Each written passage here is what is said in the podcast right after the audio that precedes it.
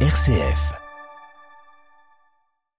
L'alliance AUKUS scellant le partenariat de défense et stratégie entre Washington, Londres et Canberra suscite l'ire russe et chinoise ce matin.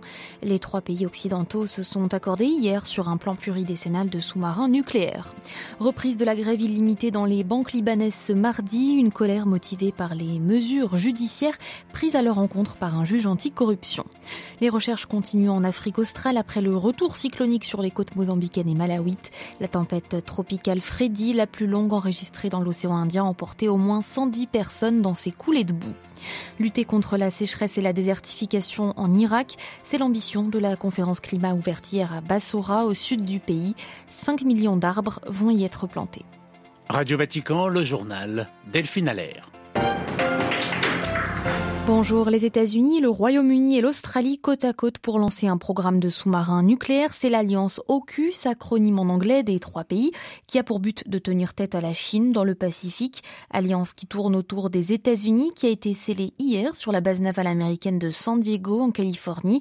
Alliance qui fait enrager ses principaux adversaires, la Chine et la Russie, Xavier Sartre. Et pour bien comprendre l'agacement, pour ne pas dire plus, de Moscou et de Pékin, voyons ce qu'est cette alliance. La marine australienne doit remplacer ces vieux sous-marins diesel par des navires à propulsion nucléaire fournis par les États-Unis. Ensuite, les trois pays de l'Alliance vont concevoir conjointement un nouveau type de sous-marin. On parle de programme sur le long terme, l'Australie ne devant ainsi recevoir son premier navire qu'en 2030.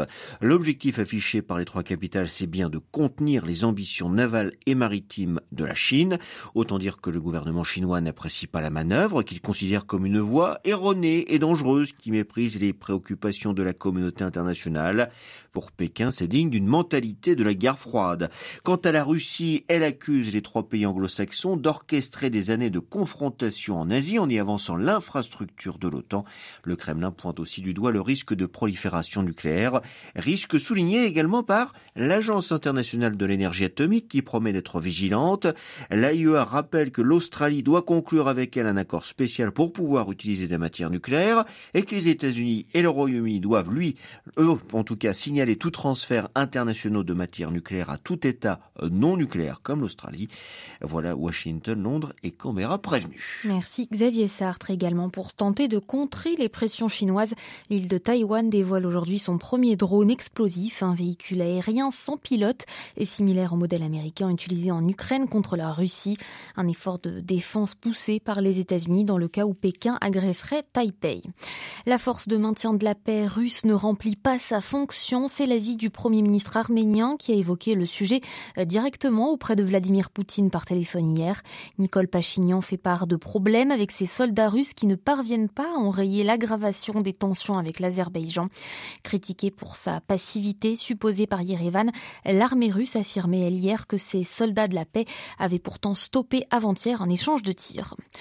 Les adhésions suédoises et finlandaises à l'OTAN pourront se faire finalement en deux temps, séparément. Déclaration du Premier ministre suédois Ulf Kristersson ce mardi. Les objections de la Turquie envers Stockholm ne laissant que peu de choix. Ankara accuse la Suède, je cite, de passivité contre des terroristes kurdes vivant dans le pays nordique, en réclamant des dizaines d'extraditions sur lesquelles le gouvernement n'a pas le dernier mot. Au Liban, les banques reprennent aujourd'hui leur grève ouverte pour protester contre des mesures judiciaires les visant. À peine le décrochage commençait, la livre libanaise atteignait un plus bas symbolique et s'échangeait à 100 000 livres pour un dollar. Beyrouth, Paul Khalife. Les banques libanaises ont relancé ce mardi un mouvement de grève illimité, suspendu pendant deux semaines fin février, pour permettre aux fonctionnaires du public et aux employés du secteur privé de retirer leur salaire. Les établissements bancaires entendent protester contre des mesures judiciaires prises à leur encontre par une juge anticorruption. Radaon exige la levée du secret bancaire d'un certain nombre de PDG et d'importants actionnaires de plusieurs banques dans le cadre d'une enquête sur des détournements de fonds et de fraude financière. La grève des banques, qui impose depuis 2019 des restrictions drastiques sur les retraits, risque de compliquer davantage la vie des Libanais qui subissent de plein fouet les effets de la crise qui frappe le pays depuis plus de trois ans. Deux heures après la reprise de la grève, la livre libanaise a enregistré une nouvelle chute record. Elle changée à 100 000 livres pour un dollar. Avant la crise, le billet vert valait 1500 livres. Paul Khalife, Beyrouth, RFI pour Radio Vatican. Après trois ans de restrictions draconiennes dues à une gestion particulière du Covid, la Chine relance ses délivrances de visas aux étrangers. Annonce de l'ambassade chinoise à Washington. Pékin rétablit aussi les possibilités de certaines entrées sans visa, dont celle vers l'île touristique de Hainan ou celle permise aux croisiéristes faisant escale à Shanghai. Le Mozambique et le Malawi sont durement frappés par le cyclone Freddy une deuxième fois. Plus de 100 morts et des centaines de blessés à ce jour. Il y aurait également des dégâts structurels au sein de de villes importantes au Malawi. Les précisions de notre correspondant dans la région, Gabriel Porometo. C'est un phénomène météo inédit. Deux semaines après avoir frappé l'Afrique australe, le cyclone Freddy y est revenu après avoir fait une boucle. Il fait plus de 100 morts entre samedi et lundi au Malawi et au Mozambique. Le bilan le plus lourd est à Blantyre, la capitale économique du Malawi. La ville a été ravagée par une coulée de boue qui a enseveli des dizaines d'habitants et détruit des maisons. Les recherches sont encore en cours et les autorités soulignent que le nombre de victimes pourrait augmenter car il y a de nombreux disparus. Pour le moment, 11 000 personnes ont été déplacées par la tempête selon les Nations Unies. Les écoles sont fermées dans la partie sud du pays et les vols pour Blantyre ont été annulés. Constat moins dramatique au Mozambique voisin où 10 morts ont été enregistrés. Mais selon les autorités, le cyclone a fortement endommagé les infrastructures de la ville portuaire de Keliman en la laissant isolée du reste du pays. Selon les météorologues, ce cyclone qui sévit depuis 35 jours dans l'océan Indien serait en passe de devenir le plus long jamais enregistré. Johannesburg, Gabriel Porometo pour Radio Vatican. Cinq défenseurs des droits humains toujours détenus au Burundi depuis un mois maintenant. Des ONG appellent aujourd'hui les autorités à les libérer immédiatement. Il s'agit de cinq militants arrêtés par les renseignements pour rébellion et atteinte à la sûreté de l'État et pour cesser, entre guillemets, d'intimider la société civile. 5 millions d'arbres, c'est le projet ambitieux de l'Irak pour contrer la désertification et les tempêtes de sable. Une conférence climat s'est tenue dans le sud du pays à Bassora hier. L'enjeu est conséquent dans ce pays où plus de 7 millions de personnes sont affectées par la sécheresse et où le niveau du Tigre et de l'Euphrate baisse à vue d'œil. Bagdad Anne-Sophie Lemouf. Sécheresse, désertification galopante, tempêtes de sable de plus en plus fréquentes, le dérèglement climatique frappe de plein fouet l'Irak. Afin d'alerter le monde sur ces changements dévastateurs, le pays vient d'organiser une conférence sur le climat dans la ville de Bassora. Dès son ouverture, le premier ministre irakien, Shia al-Soudani, a dressé un sombre constat.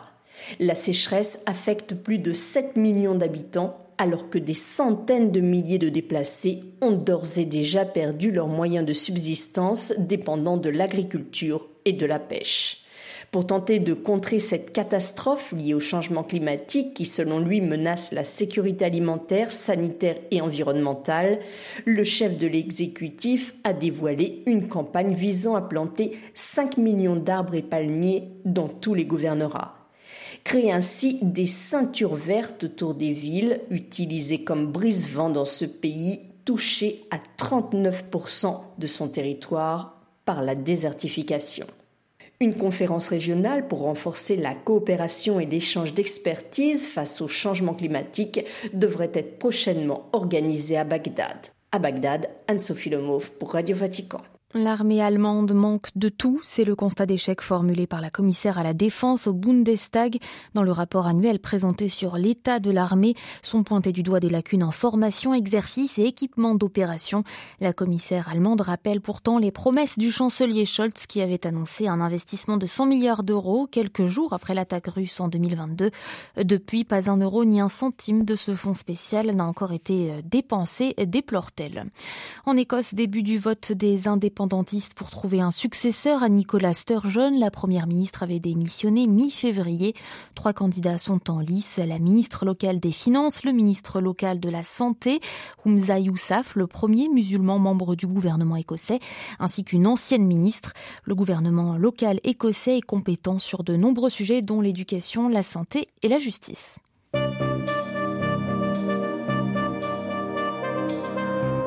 Ainsi s'achève cette édition d'information. Merci beaucoup de l'avoir suivi, de votre fidélité quotidienne à Radio Vatican. L'actualité internationale revient à 18h présentée par Xavier Sartre. Très belle journée.